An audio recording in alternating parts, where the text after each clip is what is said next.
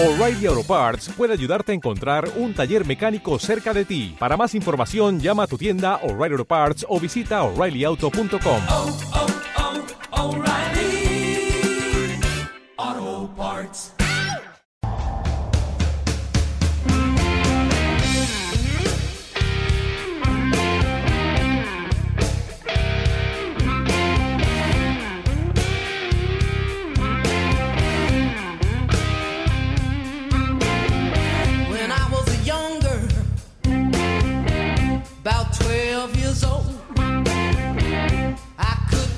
nothing to save my doggone soul. My mama told me the day I was born, she said, sing the blues, child, sing it from now on.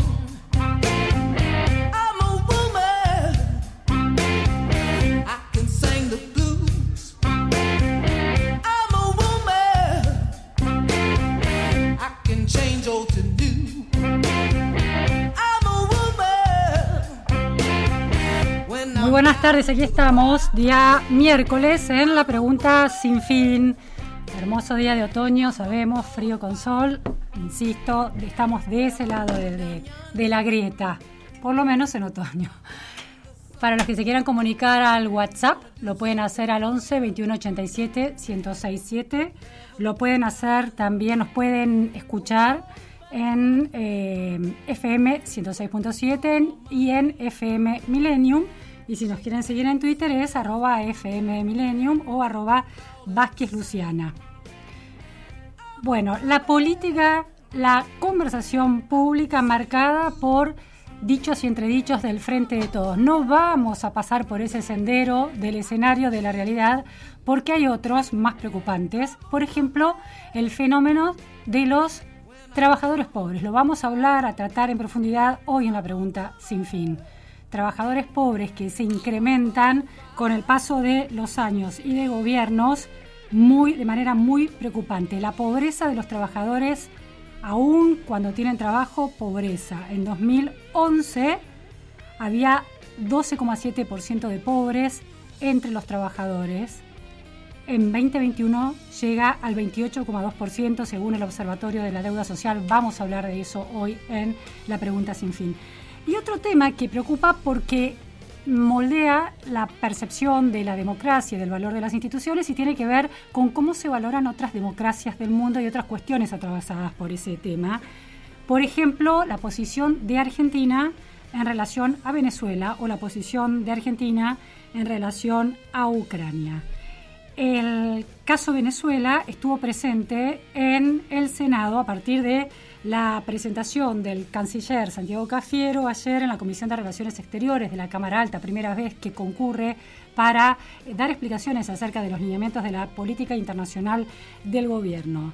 Y sostuvo afirmaciones que son cuestionables. Escuchamos, audio Cafiero. Y efectivamente la Argentina le ha planteado en muchas oportunidades, en el Consejo de Derechos Humanos lo ha planteado también, lo he planteado yo, en Venezuela hay violaciones de derechos humanos. Eh, también hay violación de derechos humanos para no tener una obsesión, digamos, ¿no?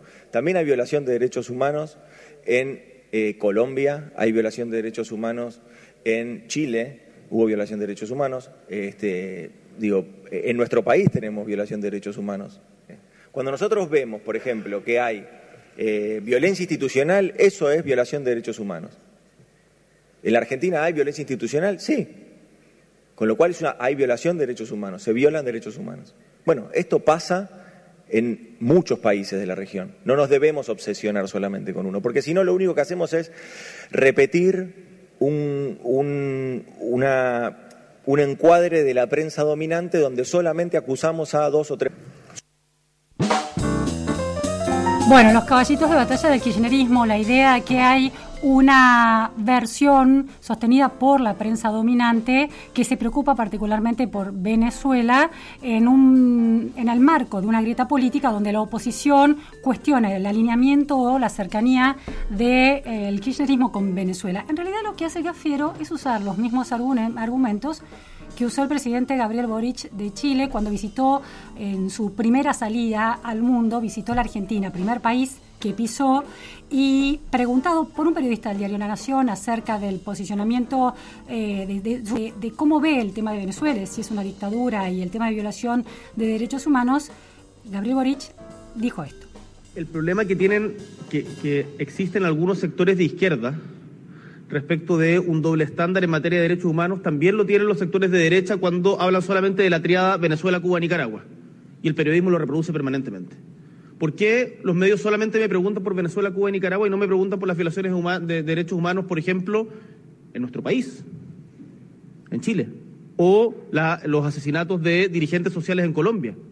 Los derechos humanos se tienen que respetar de manera íntegra y nuestro Estado tiene que promoverlos de manera íntegra en todos los lugares del mundo, independiente del color político del gobierno que los vulnere. Y por lo tanto ahí nosotros como Estado no vamos a hacer distinciones. Yo como presidente de Chile no voy a hacer distinciones. Y vamos a promover, en conjunto con nuestra canciller, que fue además presidenta de la Comisión Interamericana de Derechos Humanos, una sola línea y no utilicemos el sufrimiento de pueblos, ya sea en Ucrania, en Yemen, en Palestina, en Chile, en Venezuela, en Nicaragua, donde sea, para tratar de sacar beneficios de política interna.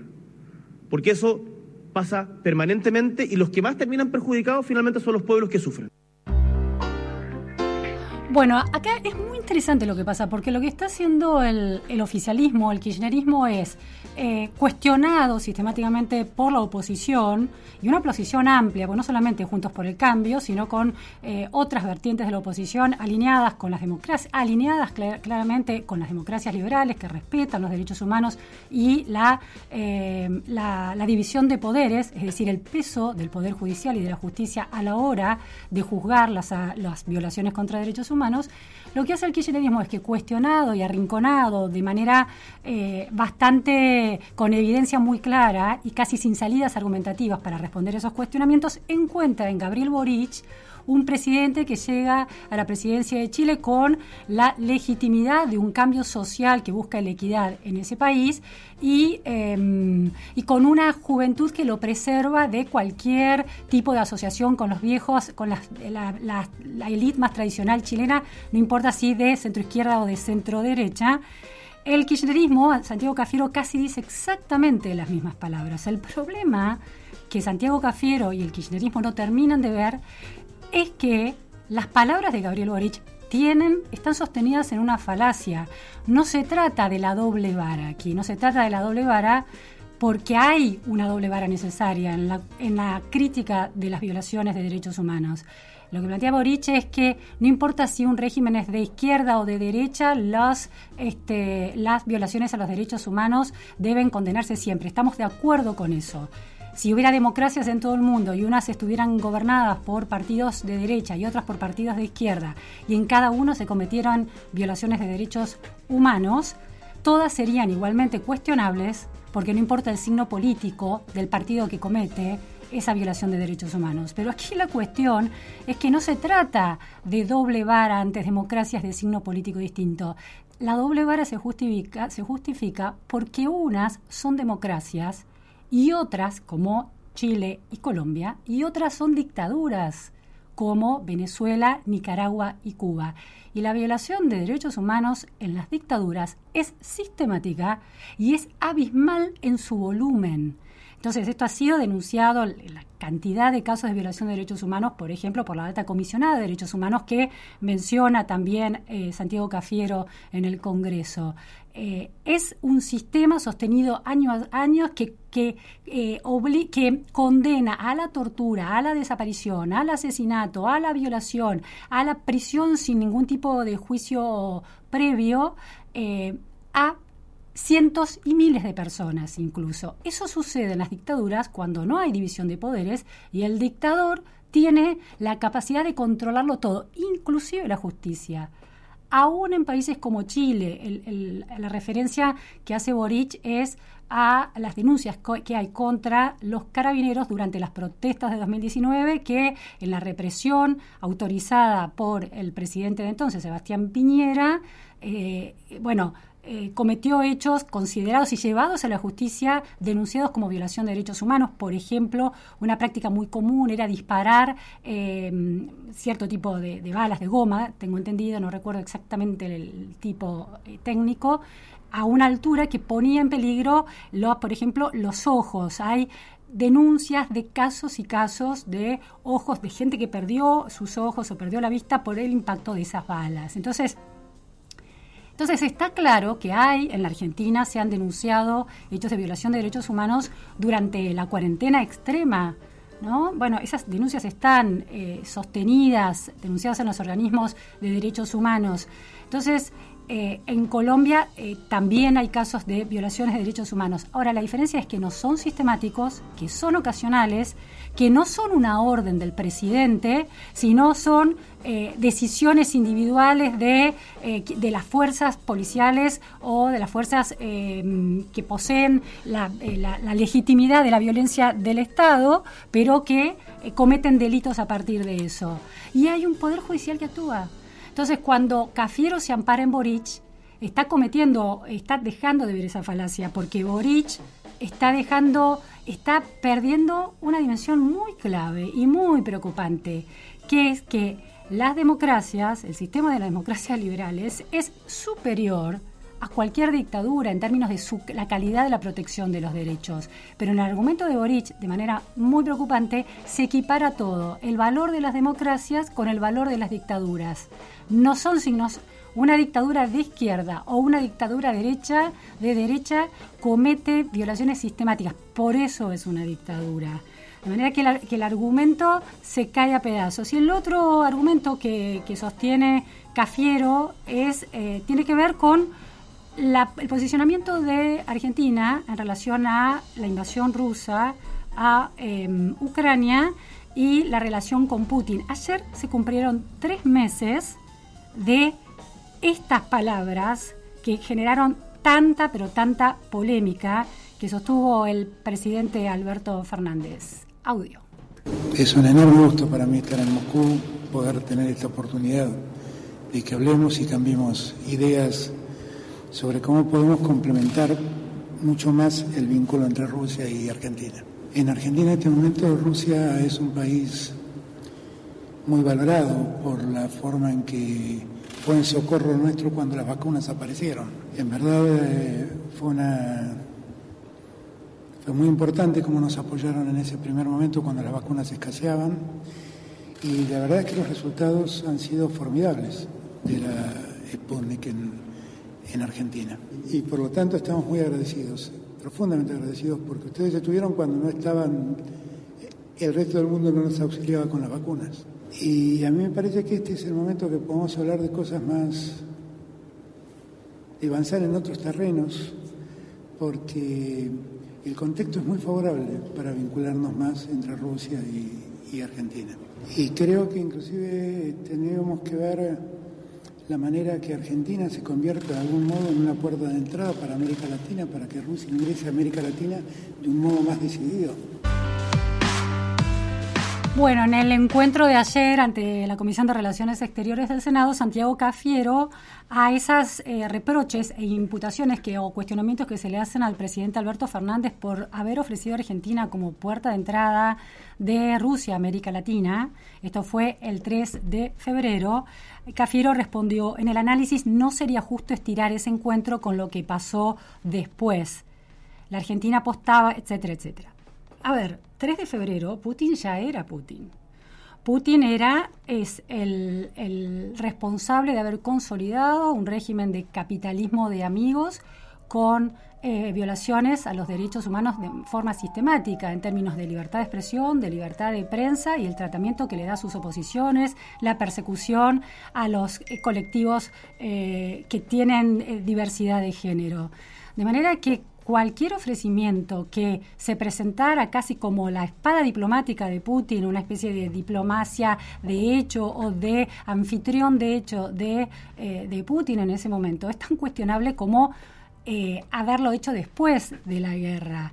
Eh, Putin había eh, impactado e intentado tomar los territorios del Donbass en 2014. Ese conflicto ya estaba latente, de manera que la imprudencia de esas palabras el 3 de febrero, por supuesto, se intensifica después de la invasión, del primer día de invasión este, rusa a Ucrania, pero Putin ya era Putin. Y además, Rusia ya estaba en América Latina, estuvo presente como Unión Soviética y sobre todo como Rusia manteniendo relaciones diplomáticas con todos los países y básicamente con México y Brasil en su relación comercial.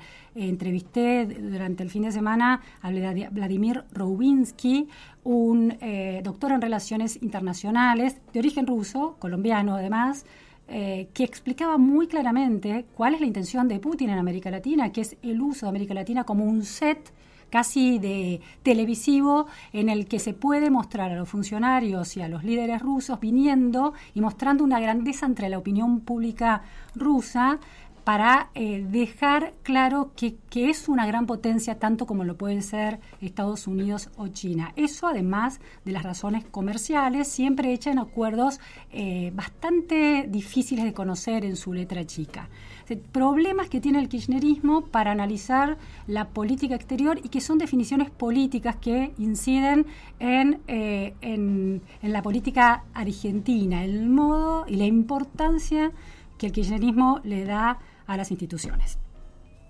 En, relación a eso, vamos a hablar después de una pausa sobre un tema institucional político, pero con efectos en la realidad, que es cómo votar, con qué tipo de boleta. La boleta única de papel es el tema. De lunes a viernes, de 13 a 14, Luciana Vázquez hace la pregunta sin fin.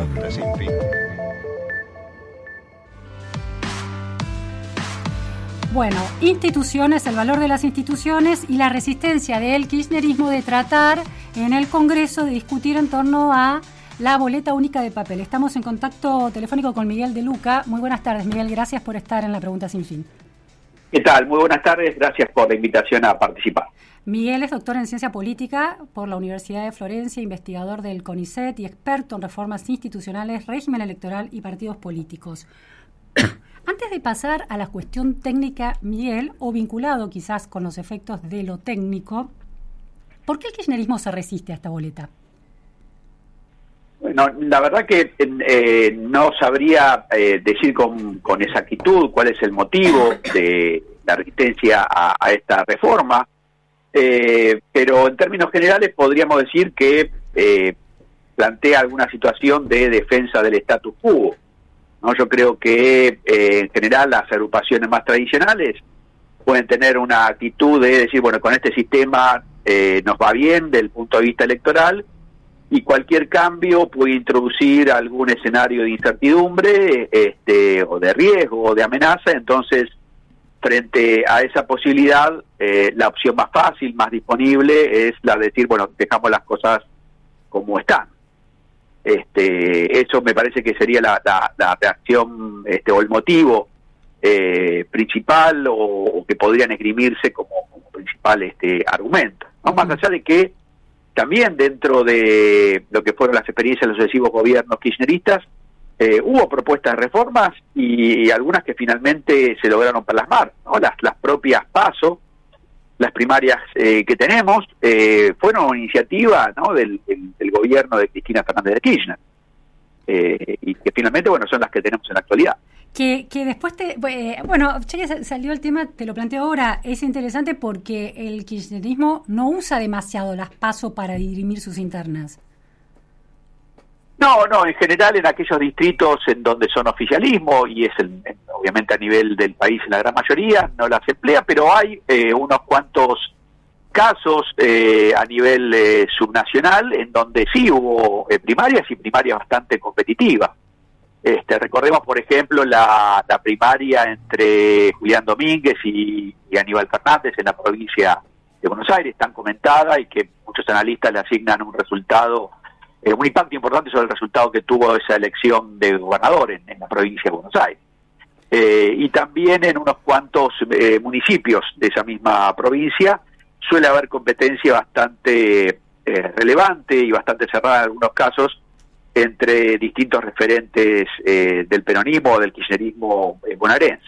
Ahora, lo, lo que uno ve más interesante, por ejemplo, en Juntos por el Cambio, cómo dirimen al candidato, a la candidatura presidencial a través de las PASO. Eso no está sucediendo en el kirchnerismo. Eso le quita, además de, de- de- de otras cuestiones que pueda haber, eh, una de las pérdidas de... esa pérdida de plasticidad que está mostrando el kirchnerismo para entender cómo se están jugando los intereses de la ciudadanía y qué qué candidatos pueden representarlas mejor en lugar del dedo de Cristina Fernández de Kirchner. ¿Podría explicar esa, esa desconexión que se está dando? En parte, bueno, explicarla eh, por lo eh, menos.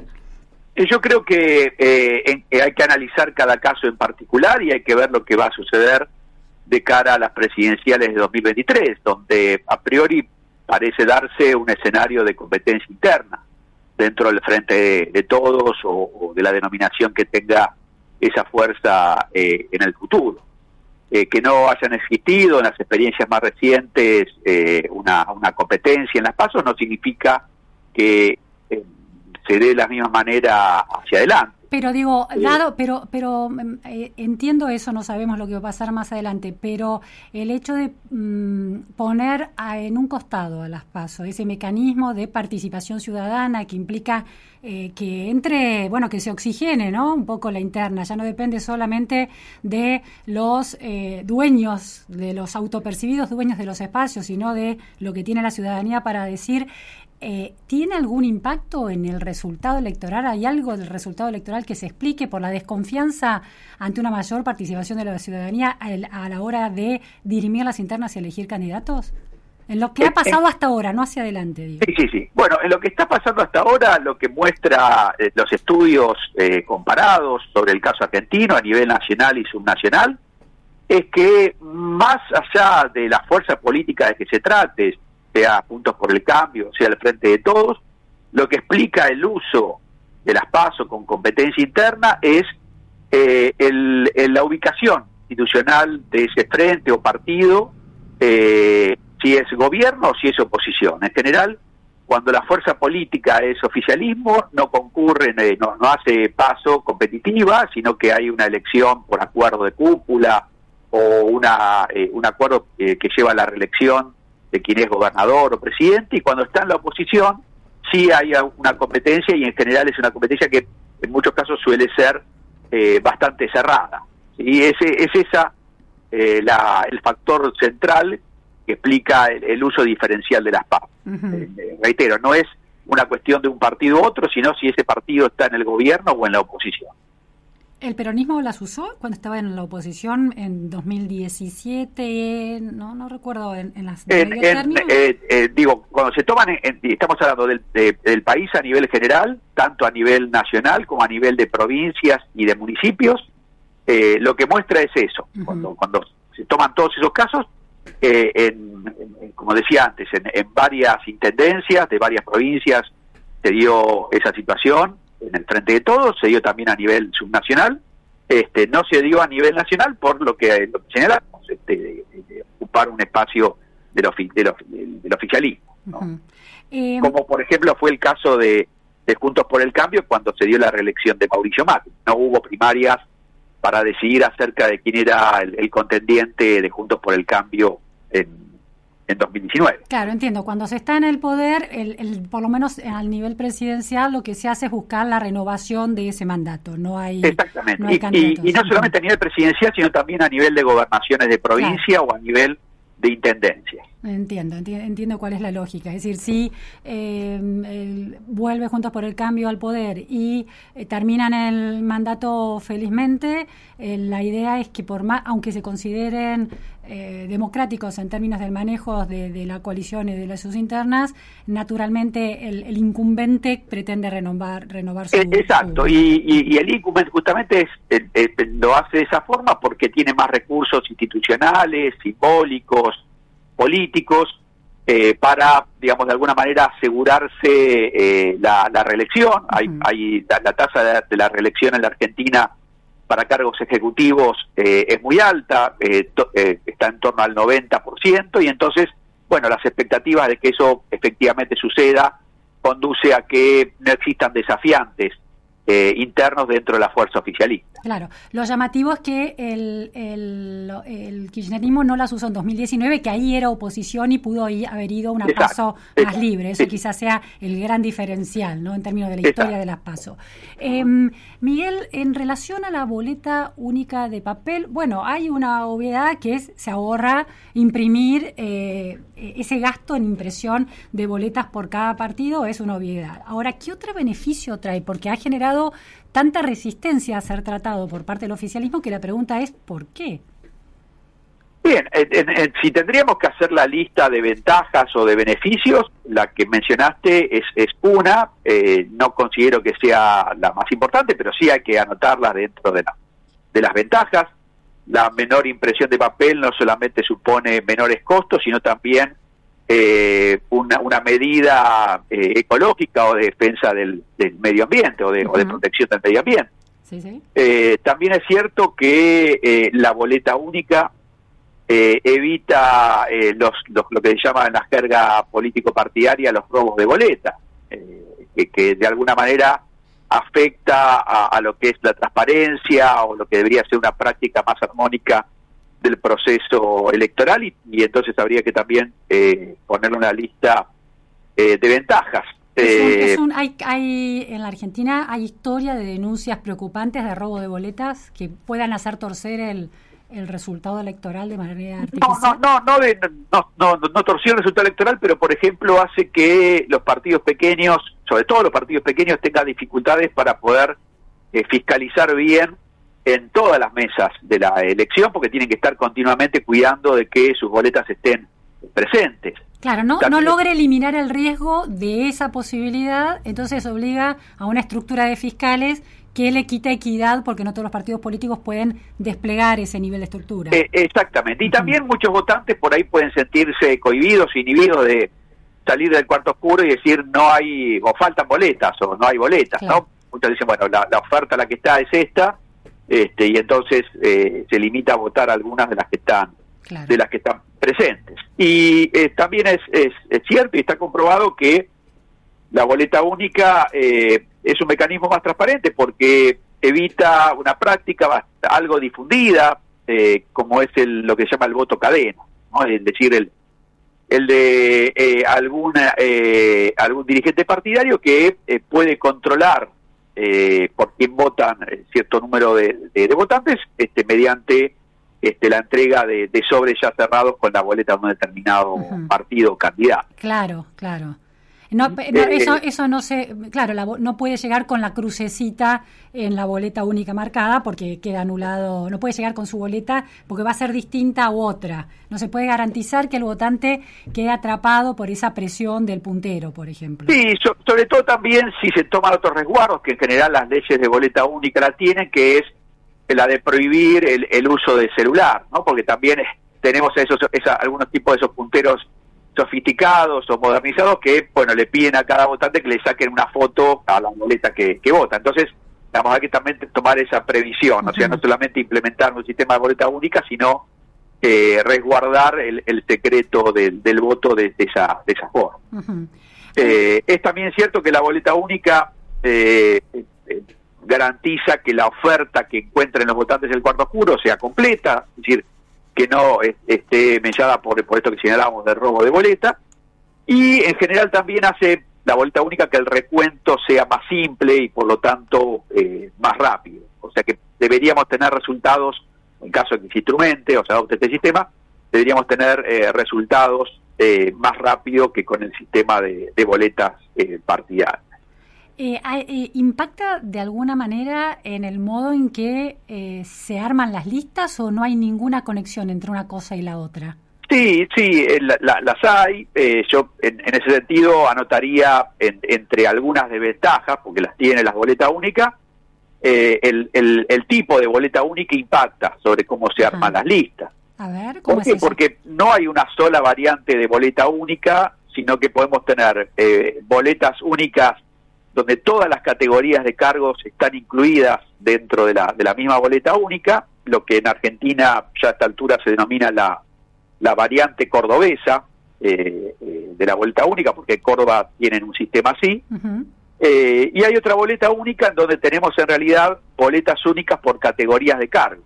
Es decir, donde el votante o la votante no es que vota una sola vez, sino que eh, tiene que introducir tantas boletas únicas en tantas Claro. urnas diferentes como categorías elijan. Supongamos gobernador de provincia, legislador provincial, Claro. intendente, concejal, eh, y a eso sumarle las categorías nacionales, presidente, senador, eh, diputado, por ejemplo. Ay, y y la, la fiabilidad, en- no es fiabilidad la palabra, porque son fiables, sino la en relación al sistema electoral argentino, ¿cuál sería la que eh, respeta mejor el carácter de ese sistema eh, político y electoral? No, bueno, son, eh, no, no podríamos decir que una más que otra, eh, porque la- sea la variante cordobesa, que la, fue la que expliqué, expliqué primero, o la variante santafesina, que sería la, la segunda, eh, en realidad lo que tienen son eh, un efecto diferente sobre un aspecto no menor del sistema partidario argentino, que es la fragmentación.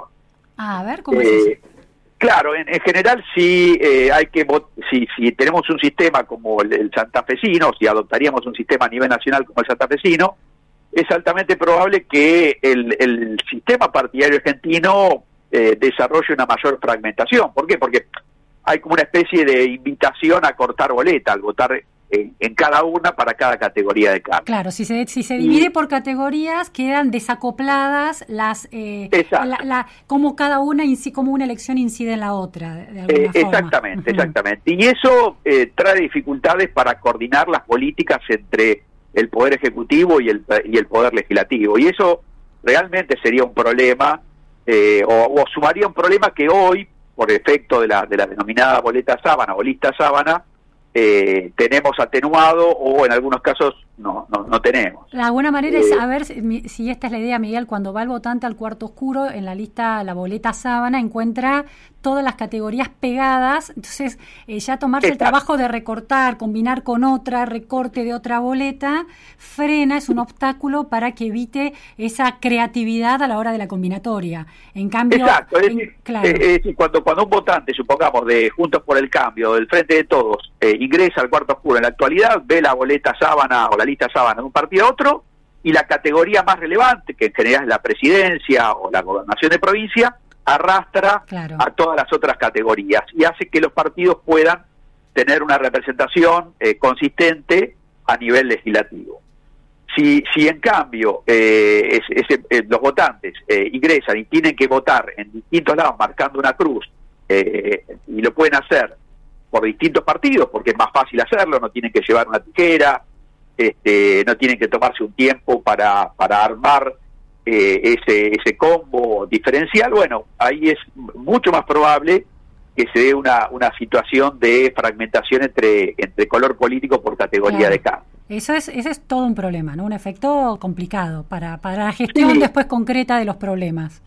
Sí, sí, eh, digo, y, y no es algo que es un escenario de laboratorio, sino que efectivamente eh, pasa, eh, o pasó, o pudo pasar. Recuerdo una elección de eh, Miguel del Cel como ca- candidato a gobernador en, en, en la provincia de Santa Claro, Fe. Claro. Eh, casi gana la elección eh, de gobernador, eh, pero eh, eh, en la legislatura el, el- su partido no sacó un solo senador Claro. provincial y tenía este eh, me- menos de tenía creo seis eh, diputados de una legislatura de más de 50 es decir este hubiese sido era direct- en el caso que hubiera sido gobernador estaba eh, a riesgo permanente de tener un juicio político porque su partido había tenido una un desempeño muy muy Claro, claro. eh, bajo Sí, una paradoja, ¿no? Y en el caso de la- del modelo de la cepa cordobesa, ¿cómo, ¿qué efectos tiene?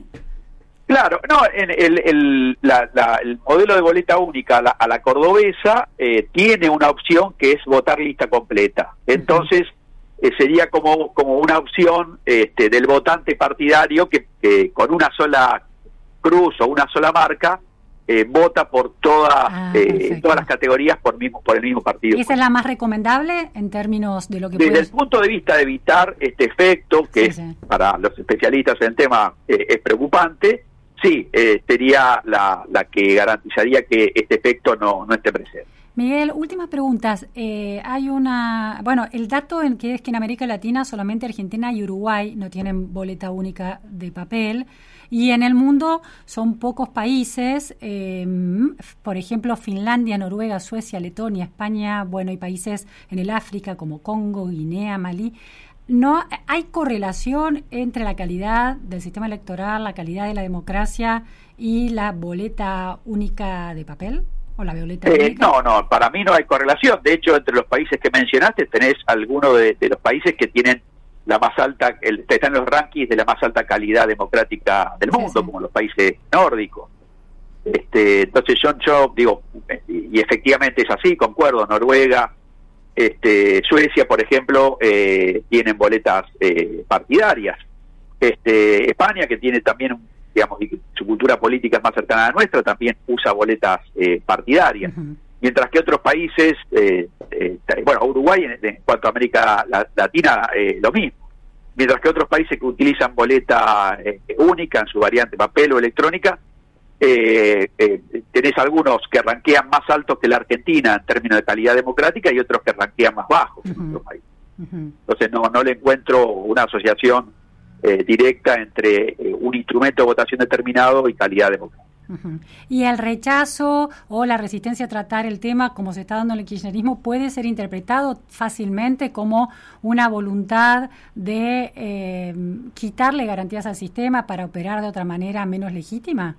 Mm, Yo creo que, que el, todo, todo esto que está pasando en relación al, al hace- a convocatoria de sesiones o sesiones fallidas no responde estrictamente al tema de la boleta única, sino a eh, una situación tal en el Congreso de, de empate o, o de bloqueo eh, que lleva a este tipo de estrategias. No, no creo que sea el tema de fondo en sí eh, lo que se esté discutiendo o, y que de alguna manera determine las posiciones eh, del bloque oficialista en este caso. Bien, muchísimas gracias, Miguel de Luca.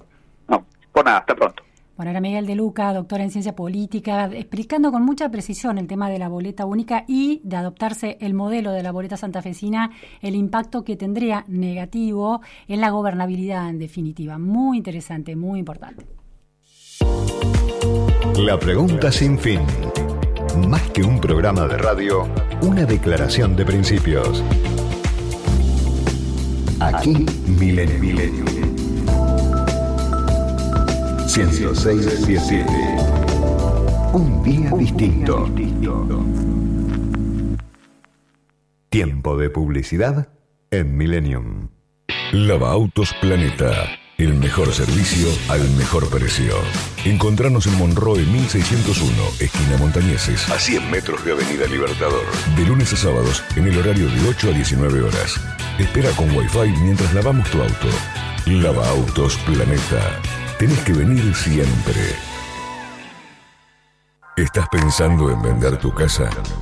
En Jusec Inmobiliaria te ofrecemos la mejor orientación para todas las instancias de la operación y así podrás tomar la decisión más acertada. En Martínez, Jusec Inmobiliaria, contención profesional muy personalizada. Teléfono de contacto 4733-0101. Club Ciudad de Buenos Aires te invita a ser parte en sus 100 años de vida. Vení, conocelo. www.clubciudad.org.ar Un lugar para disfrutar en familia y en el que tus hijos podrán iniciarse en varios deportes. El gasoducto Néstor Kirchner ya está en marcha. Un proyecto que generará 6.000 puestos de trabajo, aumentará el potencial energético, la producción y las exportaciones de nuestro país. El inicio de este proyecto prevé una inversión de más de 3.400 millones de dólares. Una obra de infraestructura clave para nuestro desarrollo económico y nuestra soberanía productiva.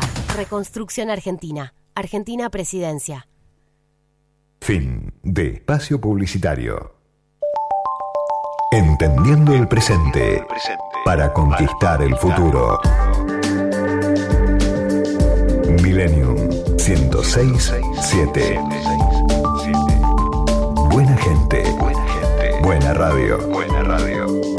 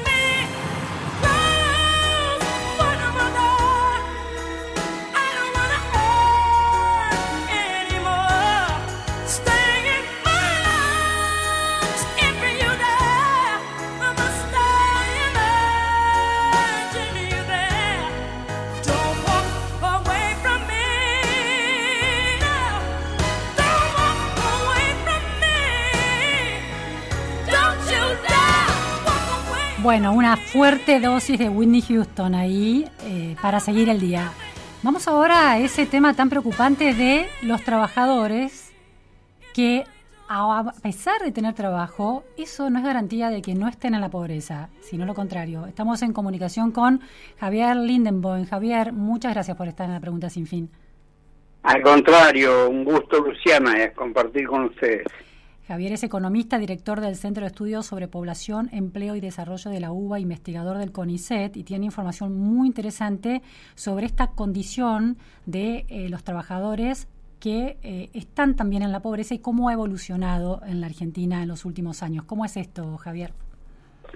Eh, primero les pediría si me pueden subir el retorno porque la escucho muy bajito. Ahí, ahí está. ¿Repito la pregunta? ¿Quiere? O, o- Eh, no, no. Eh, la, la cuestión pasa por, por el tema de si tener trabajo excluye a la persona de la posibilidad de tener su condi- una condición de pobreza o no. Entendí que es por ahí va la cosa, ¿no? Sí, exactamente. Sí, la esta idea uno asume que, bueno, eh, alguien dice sí, eh, soy un trabajador, tengo trabajo, entonces eso eh, haría pensar que no está en la pobreza, pero es- la- la- el dato más preocupante es que está creciendo, hay trabajadores pobres y además está creciendo esa condición. Ambas cosas, efectivamente. No hay muchos estudios para eh, sostener cuantitativamente esa información con absoluta contundencia, pero más allá de los estudios que pueden hacer algunos institutos o centros, el más difundido creo es el de la UCA, que hace poco tiempo afirmó que en 10 años a ellos les dio prácticamente una duplicación de redondeando, ¿no? De alrededor de 13, 15 a entre 27 y 29. No tengo a mano la cifra, pero más o menos era el orden de magnitud, el porcentaje de trabajadores cuyos ingresos no alcanzaban a cubrir la canasta. O Ahora, Javier, un- uno se imagina cuando uno dice, bueno, a ver, trabajadores pobres, se pone a pensar y dice, bueno, podría ser aquellos trabajadores que declaran trabajo, pero es un trabajo informal y precario. ¿Se trata de esos? ¿Esos son los trabajadores pobres? Eh, ex- exactamente, yo no estaría en condiciones de eh, contundentemente de afirmar que son unos u otros. La probabilidad es que en mayor proporción eh, se trate de trabajadores desprotegidos, eh, a menos que nos pongamos de acuerdo a quienes llamamos informales. Yo llamo pro- desprotegidos a los que están en relación de dependencia y no bajo las condiciones legales. es decir. No tienen aguinaldo, no tienen descuento, no tienen Están en negro, pagas. lo que decimos están en negro. Lo que decimos están en negro.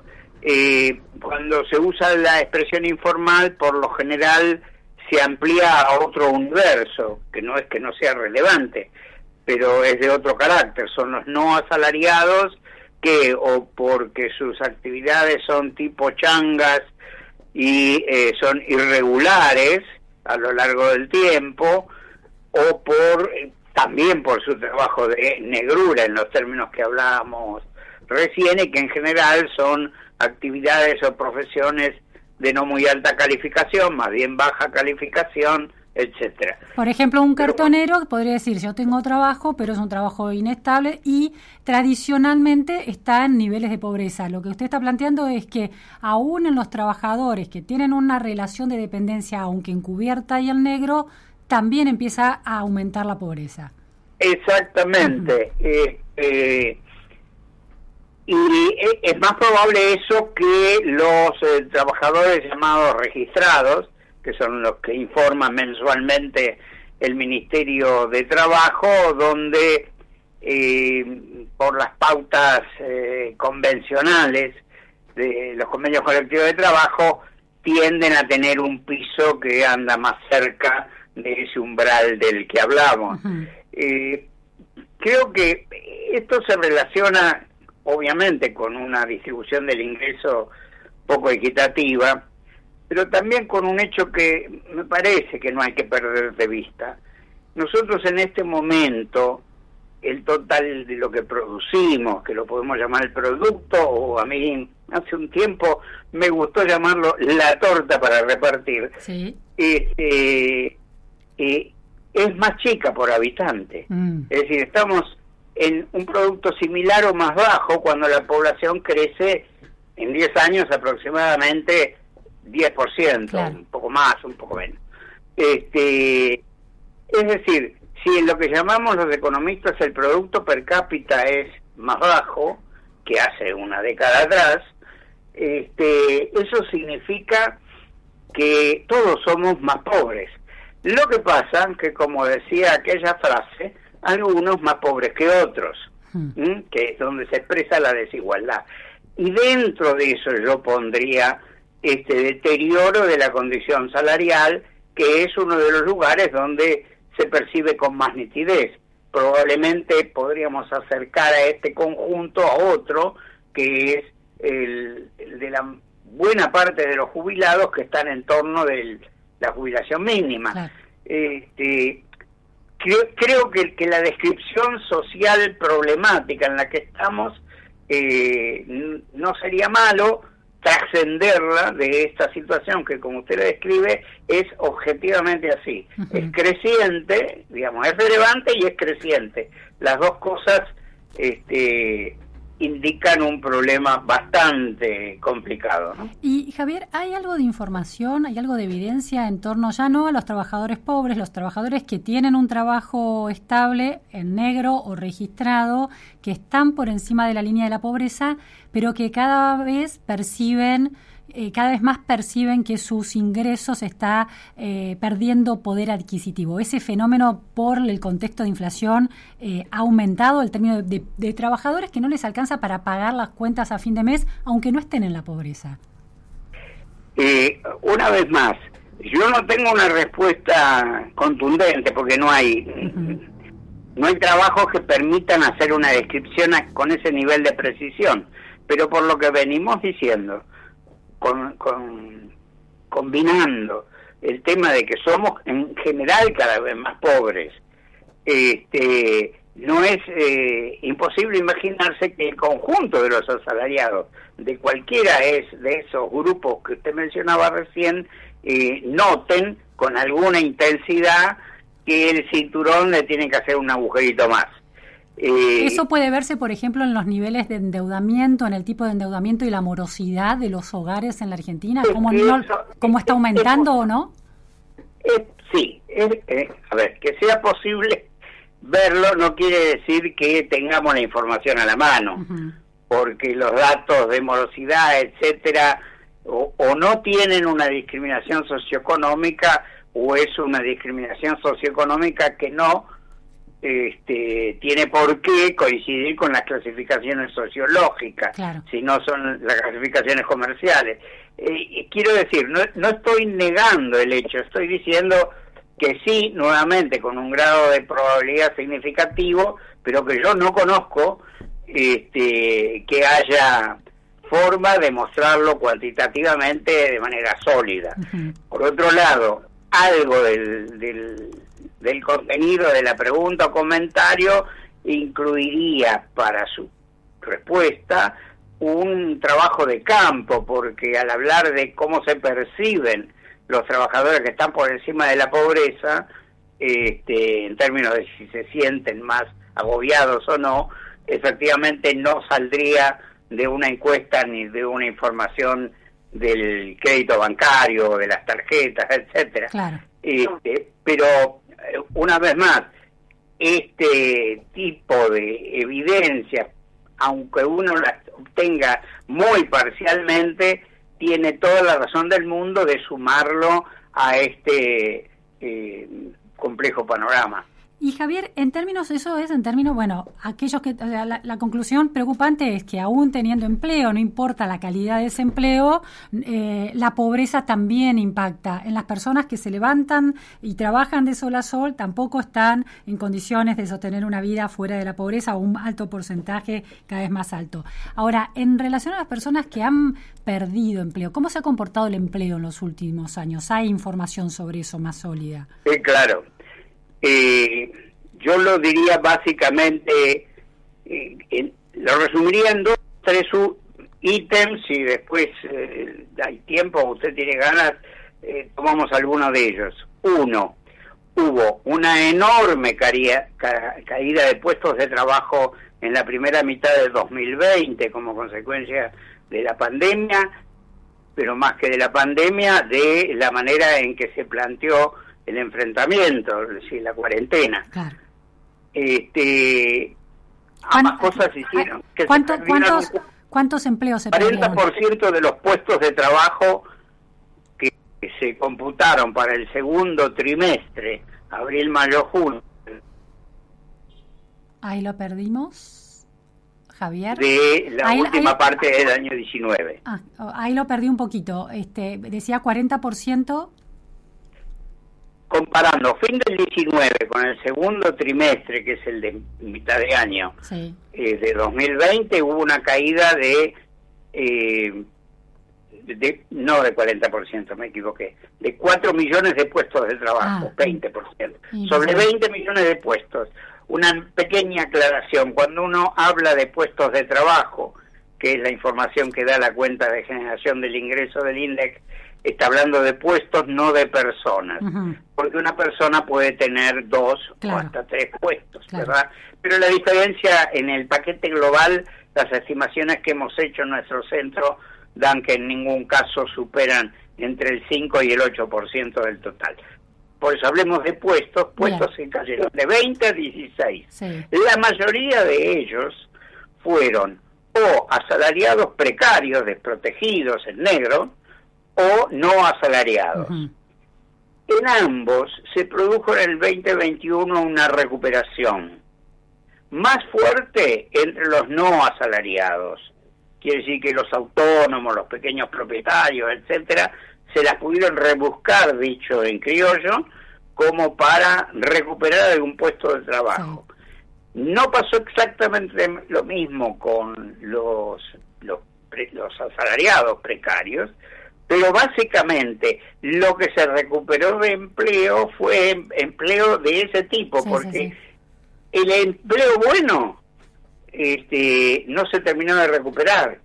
Por lo tanto, el contenido del empleo que se creó en el 2021, que bienvenido haya sido, fue un empleo de baja calidad, que era, si nos ponemos a hacer memoria, lo que se criticaba que ocurría en el gobierno de Cambiemos, que se decía, crece el empleo, se ahí daba el ejemplo de los monotributistas, qué sé yo, este, con lo cual me parece que estamos mostrando que aún en, bajo las gestiones administrativas de muy diversos signos, está bien que en el otro gobierno no había pandemia este, como tuvimos ahora, pero en ambos casos, digo, la dinámica del mercado de trabajo es de empeoramiento indudablemente. Y si uno mira un poquito más atrás todavía y toma los 10, 12 años últimos, estamos con caída del producto, con no creación de buen empleo, dentro del buen empleo solo crece el empleo público, ese se ha movido en una línea casi permanente con independencia si estuviéramos bien, si estuviéramos mal, es todo un tema aparte para conversar en otra ocasión. Este, pero entonces el resumen que usted me pedía sería ese, hubo fuerte caída, hubo importante recuperación, casi todo lo que se perdió en el 20 se recuperó en el 21, pero el contenido de esa recuperación es de empeoramiento. Bien, muchísimas gracias, Javier. Una, última, una última cosa chiquita. Por esa misma razón, o en el marco de esa situación, la media de los ingresos en términos reales, a en el mejor de los casos, le empató a la inflación. Nuestras cuentas dicen que siguieron perdiendo uno o dos puntos. Hoy estaba leyendo un informe de un centro de investigaciones ligados al oficialismo que dice que ganaron varios puntos. Siempre la cuestión en esto no es que los números dicen cualquier cosa, mm. Y es el que usa los números los puede usar de distintas maneras. Usted está cambiando, diciendo, cambiando el punto de referencia puede cambiar la conclusión. Bien, muchísimas gracias Javier Lidemoy por este preciso. Al contrario, un gusto como siempre, Luciana. Bueno, empeoramiento en la calidad del empleo, aunque se recuperó en cantidad, y en el salario. Eh, nos comenta alguien, se suma a lo expresado respecto a los trabajadores pobres, que mucha gente administrativa en blanco cobra salarios por debajo del mínimo. Y en Twitter, Marcelo Vicari, bueno, nos felicita por el programa, que siempre lo escucha. Muchas gracias a los oyentes, realmente, que para, bueno, tiene este programa, todo programa tiene sentido si hay gente del otro lado. Hemos llegado al final de la pregunta sin fin en la operación técnica. Esteban Cavaliere y en las redes y produciendo Melanie Amato. Hasta mañana, gracias.